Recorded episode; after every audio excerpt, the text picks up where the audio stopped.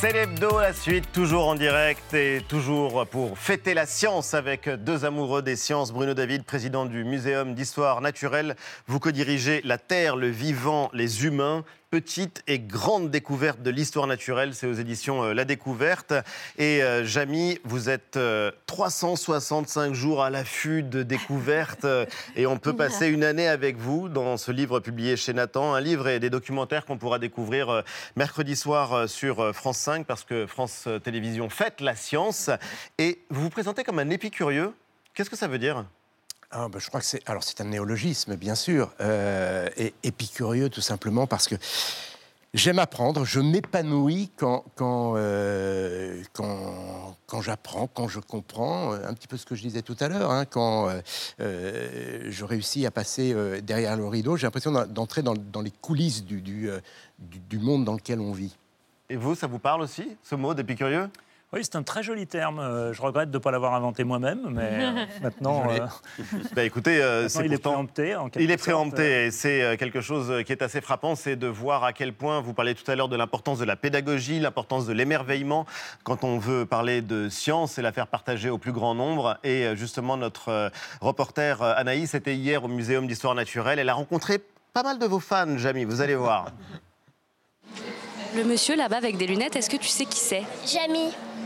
Comment tu sais qui c'est J'ai regardé euh, presque tous les trucs C'est pas sorcier. Il a fait des, des émissions où c'était vraiment très, très bien expliqué et j'aimais beaucoup, ça m'aidait beaucoup dans mon travail. C'est quelqu'un qui, euh, qui compte beaucoup pour la vulgarisation euh, scientifique, je pense, à la télévision et puis même en dehors de ça. J'ai commencé aussi Épicurieux et c'est trop top. Et c'est trop top Non, elle est assez formidable. Mais c'est vrai qu'il y a une forme de gourmandise de manière assez ludique dont vous avez euh, réussi à parler de, science. Et euh, on va en parler parce que la science, elle a ce côté euh, ludique. Elle a aussi une vertu civique, on va dire quasiment citoyenne, extrêmement importante contre l'obscurantisme. Ce sera juste après vue.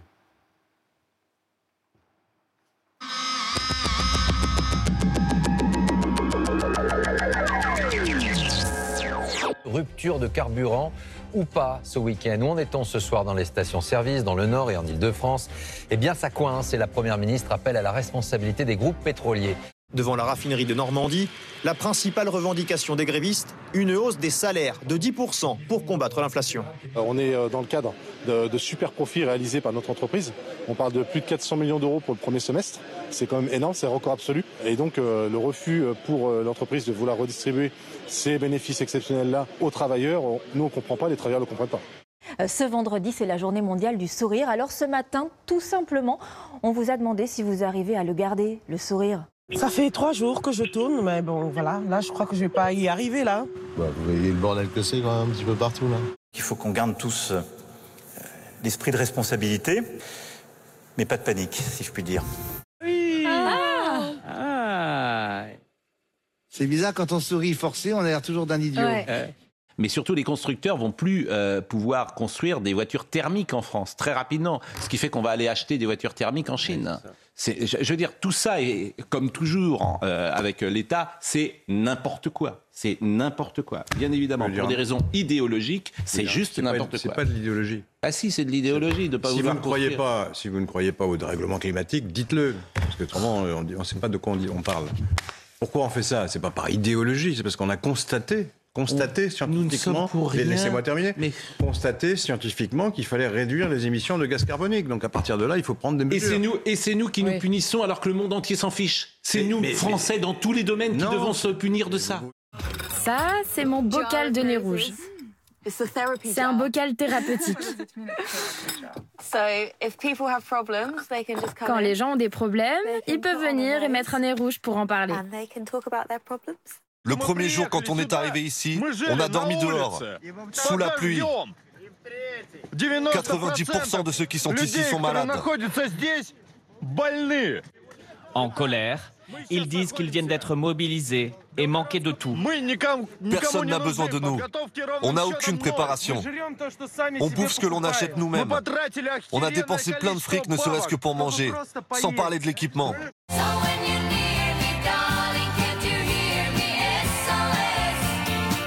Les menaces nucléaires qui se multiplient, Joe Biden met en garde contre un risque d'apocalypse, la plus grave crise depuis Kennedy et les missiles cubains. Cette jeune femelle paraît angoissée par le concert de hurlements. Une adulte vient lui tenir la main pour la rassurer. Ce matin, le Nobel de la paix a été attribué. Il revient à ce militant bélarusse actuellement emprisonné et déjà récompensé par un prix en 2020. Deux ONG russes et ukrainiennes reçoivent aussi le Nobel de la paix cette année. C'est un choix très symbolique en pleine guerre en Ukraine et le jour de l'anniversaire de Vladimir Poutine. Le sourire nous ferait gagner sept années d'espérance de vie. Magnifique. Une aide d'honneur pour Eric Arella le directeur de la police judiciaire marseillaise. 200 policiers, mais aussi des procureurs et des juges d'instruction. Tous sont venus soutenir celui qui pilotait depuis 7 ans les enquêtes sur le grand banditisme dans le sud de la France. À l'origine de ce limogeage, cette est cette fois-ci dite de déshonneur qui s'est tenue hier dans les services marseillais. 200 officiers de la PJ se tiennent bras croisés, silencieux, au passage du grand patron de la police, Frédéric Vaux. Un acte fort pour marquer leur opposition à la réforme de la police nationale, qui prévoit dès 2023 une fusion des services à l'échelle départementale et sous l'égide du préfet.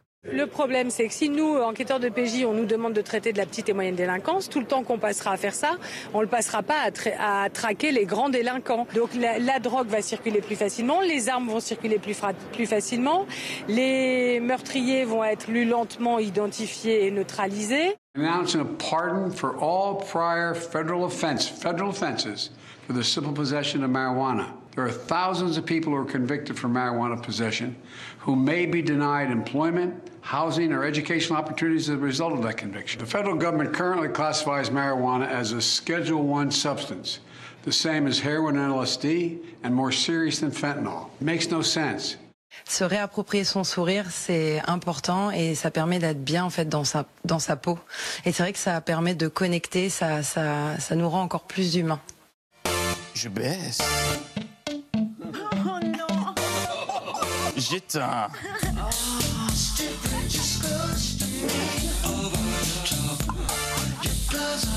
Je décale.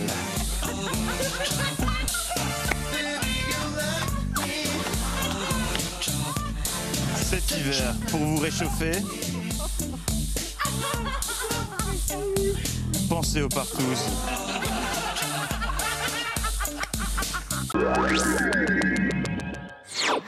La fête de la science continue dans Célébdo et un salut chaleureux à l'équipe de C'est à vous et à Bertrand Chameroy, à Babette, Pierre Lescure.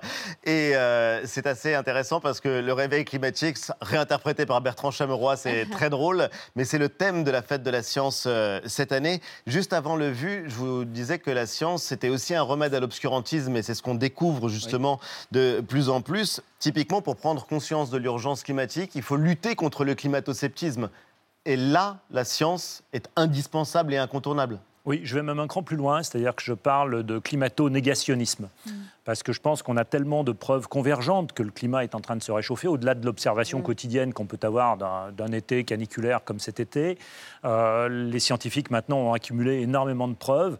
Et euh, j'aime bien la formule qu'avait un professeur du muséum qui disait les, les animaux votent avec leurs pattes et avec leurs ailes ou avec leurs nageoires euh, pour suivre le déplacement des ceintures climatiques. Et on le voit dans les océans, sur les continents, et ça se voit très très bien. Les scientifiques le documentent. y compris avec de la science participative. Donc on embarque des citoyens dans cette aventure. Et comme ça, au muséum, on a pu montrer que les papillons migraient plus vite vers le nord, se déplaçaient plus vite vers le nord que les oiseaux, de génération en génération. Alors qu'un papillon, ça vole moins vite qu'un oiseau. Donc c'est contre-intuitif mais c'est simplement parce que les oiseaux, nichent là où ils sont nés à peu près, donc ils vont un peu tourner en rond, ils vont peu se déplacer, alors que de génération en génération, les papillons vont suivre la migration. Et, dans ce livre, d'ailleurs, c'est assez génial parce qu'on voit que les citoyens peuvent participer à des expériences scientifiques, à l'observation scientifique, euh, même s'ils ne sont pas des chercheurs eux-mêmes, mais que euh, l'observation des oiseaux, enfin ce dont vous venez de parler, ça peut être un outil extraordinaire pour euh, faire progresser la science. Jamie, est-ce que vous vous souvenez de la première fois où vous avez parlé dans C'est pas sorcier du réchauffement climatique? Oui, c'était en 1995, en février 1995. Non, mais ce qui est fou, c'est qu'il aura fallu quand même beaucoup de temps pour euh, qu'on prenne conscience euh, de ce qui se passe. Euh, dans La Terre, le vivant, les humains, on découvre donc l'histoire de la planète, les dernières découvertes liées à l'histoire de la vie, des animaux, tout est lié. Qu'est-ce qui nous reste à découvrir? C'est une question que vous posez d'ailleurs dans, ce livre, Bruno David. Qu'est-ce qu'il nous reste encore à découvrir? Bah, il nous reste beaucoup de choses parce que euh, déjà, on a décrit, les scientifiques ont décrit à peu près 2 millions d'espèces vivantes sur la planète. On estime qu'il y en a une douzaine de millions ou une dizaine de millions. Donc on voit bien qu'il y a un différentiel important et qu'il y a beaucoup d'espèces qu'on ne connaît pas. Alors certes, pas des grosses espèces, on est plutôt dans le monde microscopique, mais depuis maintenant pas mal d'années, les scientifiques se rendent vraiment compte que ce monde microscopique, il est absolument incroyable. On le connaît très mal, on ne sait pas bien comment il fonctionne, et on y découvre chaque fois, des choses totalement, mais alors totalement étonnantes, comme la communication chimique chez les champignons qui vont se parler entre eux, euh, la manière dont ils s'associent à des plantes, euh, la manière dont ils fabriquent éventuellement des produits toxiques. Et puis il y a des choses microscopiques. Si on est chez les champignons microscopiques, il y a un, scientifique euh, suisse qui va en vacances en Norvège. Il découvre dans un, dans un marais norvégien, il prend un petit prélèvement de sol. Et dedans, il le ramène dans son labo. On est dans les années 70. Il fait deux, trois analyses, il le met de côté. Enfin, il l'oublie un peu. Et dedans, il finit par découvrir la cyclosporine. La cyclosporine, qu'est-ce que c'est? C'est le médicament qui permet d'éviter les rejets des greffes. Toutes les greffes qui se font dans le monde se font grâce à ce petit champignon microscopique. Et si on avait fait la liste des espèces à conserver sur la planète en disant on va tout gérer en 1975, on aurait sûrement évacué la cyclosporine.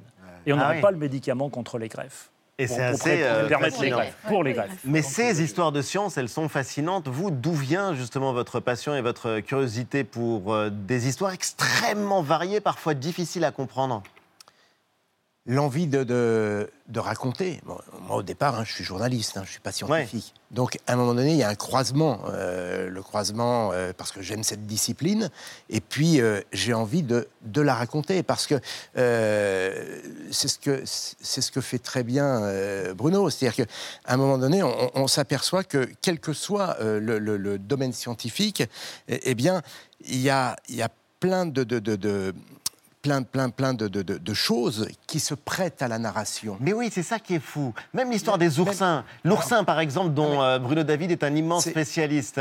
On peut se dire, bon, c'est pas hyper intéressant comme animal, et vous en racontez l'histoire. Elle dure sur 200 millions d'années. C'est un roman d'aventure. L'oursin passe tout près de l'extinction, et puis il se réinvente. Et ce sont des espèces qui sont capables d'innovation incroyable, d'adaptation fascinante. Non, mais c'est vrai, c'est vous, avez, alors, vous avez très très bien lu le chapitre que j'ai écrit sur les, sur les oursins, en effet, parce que c'est ça l'histoire. J'espère se réincarner. Et alors, non, alors d'abord, il y a 1000 espèces d'oursins différentes. Aujourd'hui, dans, dans l'océan mondial, il y a 1000 espèces. Il y en a qui sont de la taille d'un petit pois à l'état adulte, il y en a qui sont de la taille d'un plat à tarte, il y en a qui sont mous, aussi bizarre que ça puisse paraître, ah qui, vivent, qui vont vivre dans les profondeurs de l'océan. Et dans le golfe de Gascogne, quand on les a, les pêcheurs les sortaient de 1000 mètres de profondeur, ils appelaient ça des bérets basques parce que quand on les sort de l'eau, ils sont tout aplatis comme un béret basque. Alors quand ils sont dans l'eau, ils sont, sont, gonflés euh, comme un oursin presque normal. Il y en a qui ressemblent à des amphores, il y en a qui ressemblent à des bouteilles, il y en a plein qui vivent comme des taupes dans le sable, mais sur nos côtes. Personne ne sait qu'ils existent. Ils ont des systèmes d'évacuation sous forme d'égout, ils ont des, tubes pour respirer comme un, sous-marin avec son, son schnorkel.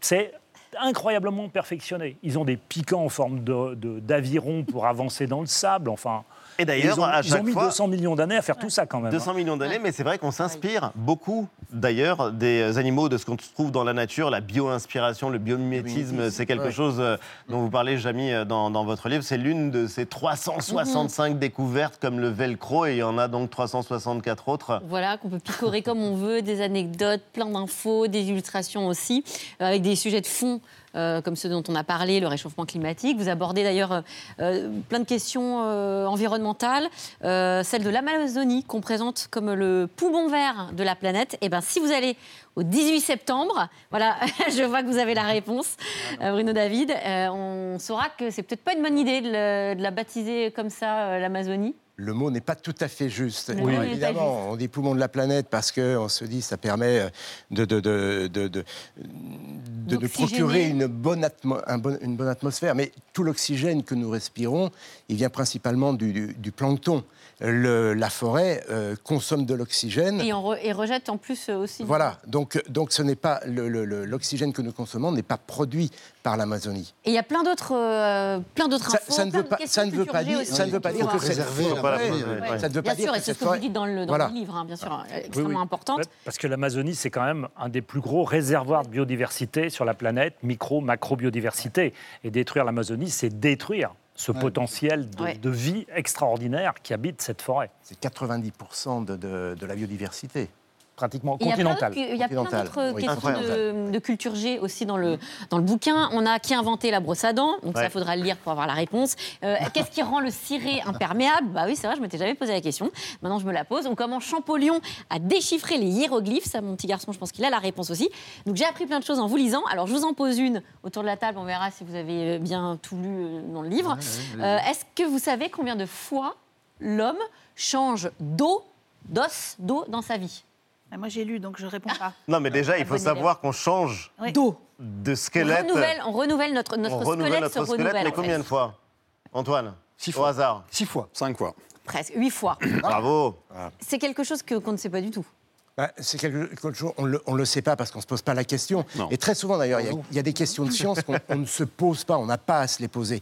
En revanche, on peut séduire le public en lui racontant une histoire et dire, tiens, quand le public écoute, le public est séduit par l'histoire. Même s'il ne se posait pas, on parlait des oursins tout à l'heure, je pense que le public ne se pose pas toutes ces questions sur les oursins. Sauf que quand on commence à lui raconter l'histoire, mmh, ah, on est fasciné. Oui, mais jamais, et il y a aussi des mystères. Il y a des questions qui sont géniales. et là, pour le coup, pour capter l'attention sans aucun problème.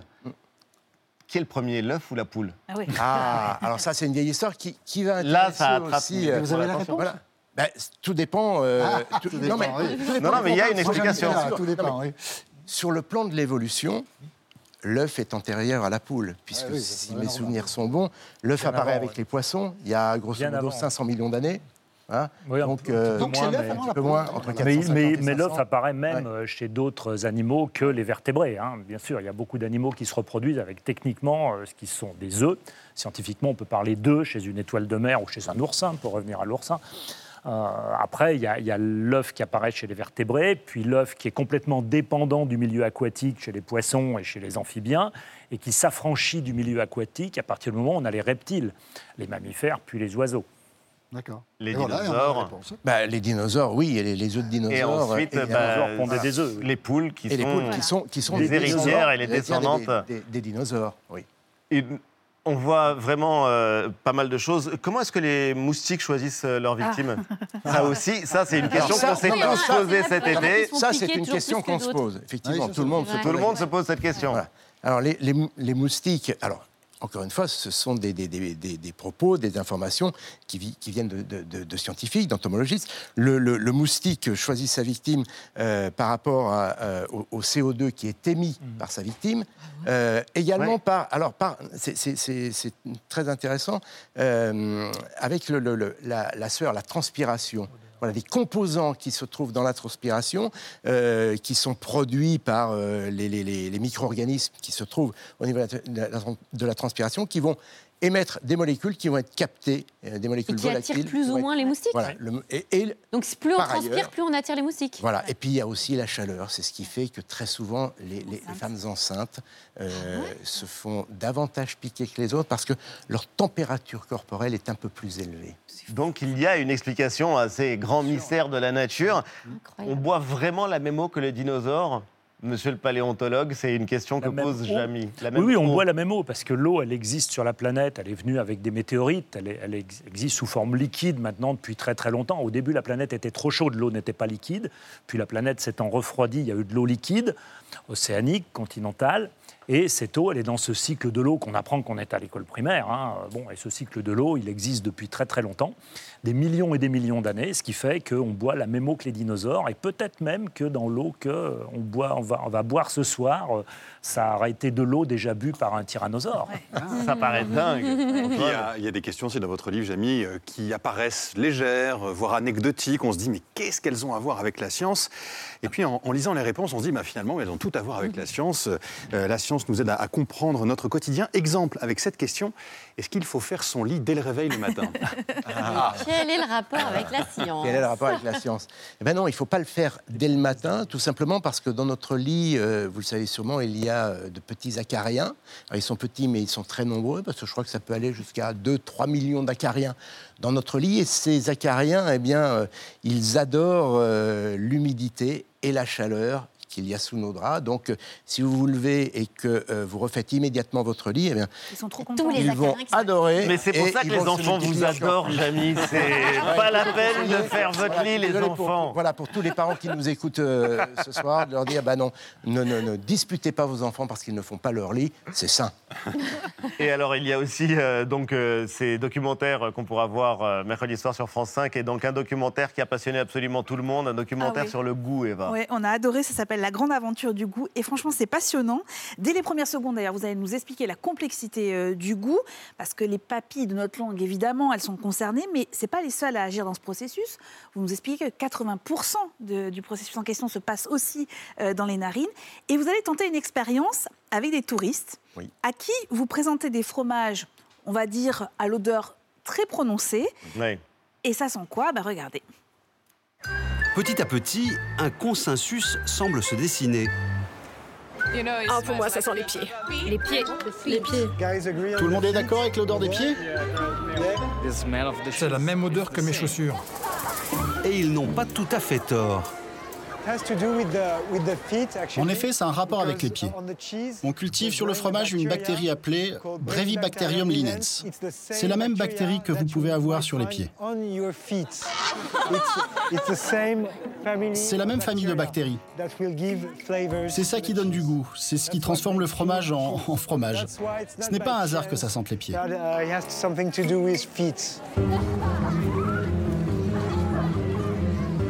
Voulez pas y goûter Non, non, je vais pas le manger, non. Deuxième étape, pour ceux qui osent, goûter le fromage. Mmh, c'est délicieux. mais oui, en tout cas, on a compris l'expression un fromage qui pue des pieds, c'est une, une, réalité. Alors surtout, c'est qu'on va découvrir au cours euh, du documentaire que l'odeur compte évidemment, la vue aussi, et alors plus surprenant, le son. C'est-à-dire que notre environnement sonore agit aussi sur notre goût, c'est ça? Tout à fait. Alors, c'est ce qui est intéressant avec le, goût, parce que c'est probablement le sens le plus complexe, parce qu'il a besoin des autres pour nous informer. Oui, imaginez, pourquoi le son? Imaginez croquer une chips, par exemple, sans entendre ce craquement. Ah oui. Eh bien, la chips n'a pas du tout le même goût. Voilà. Donc, euh, et, d'ailleurs, je crois. Dans, dans, des environnements très bruyants, un restaurant très bruyant, on a tendance à plus saler ses plats. D'une part, si vous, si vous dégustez une pizza dans un restaurant qui ne ressemble, qui n'a rien d'italien, et que le serveur n'a pas du tout l'accent italien, vous risquez de la trouver moins bonne. Alors qu'elle peut-être elle est très bonne.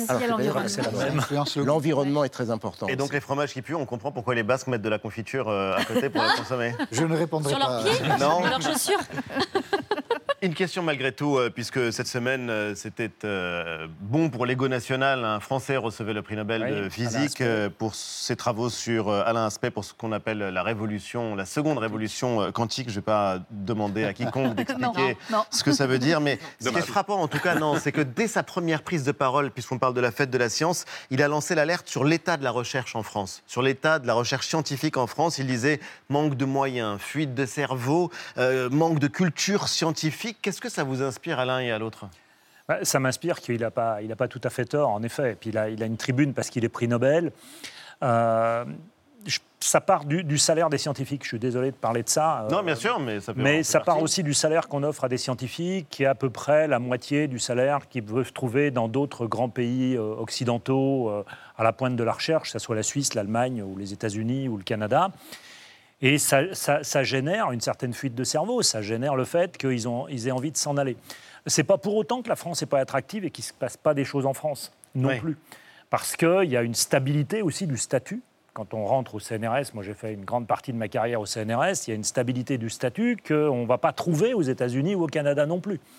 Donc euh, il ne faut pas tout voir en noir. Mais ceci dit, il y, a, il y a quand même une vraie marge de progrès qui fait aussi que le financement de la recherche en termes de pourcentage du PIB, il est relativement faible chez nous, et que c'est dommage. Parce qu'on a les cerveaux pour le faire, on a une d'excellentes formations euh, universitaires, Et on ne va pas le cran plus loin. Mais on peut malgré tout aujourd'hui Célébrer la science. Alors, fêter la science. Il faut célébrer la merci science. Merci à tous les deux. Merci il faut célébrer la science. Il faut, il faut aller au muséum pour euh, voir toutes les animations. Et en plus, la, Grande Galerie de l'Évolution est gratuite euh, ce week-end. Et le Musée de l'Homme aussi. Et le Musée de l'Homme aussi. La Terre, le vivant, les humains, petite et grande découverte de l'histoire naturelle. C'est le livre que vous co-dirigez aux éditions La Découverte. Jamy, 365 jours avec vous. C'est chez Nathan. Et mercredi prochain, donc soirée événement sur euh, France 5 avec des documentaires inédits, dont celui sur le goût et la 30e 31e édition de la Fête de la Science ne fait que commencer. félicitations, euh, on tenait à le dire, euh, félicitations à Théo Manval et Pierre Dehorn qui viennent tout juste ce soir de recevoir le prix Bayeux des correspondants de guerre pour leur reportage en Ukraine, Victor et le baiser de la guerre qui avait été diffusé sur euh, France 5 dans, dans l'émission C'est dans l'air. Et puis merci les amis, bravo à eux en tout cas. Merci à vous de nous avoir suivis. Lundi 19h, vous avez rendez-vous avec Babette Lemoine et toute l'équipe de C'est à vous qui seront tous sortis du lit de Bertrand Chameroy. Et quant à nous, on vous donne rendez-vous samedi prochain à 19h. Au revoir.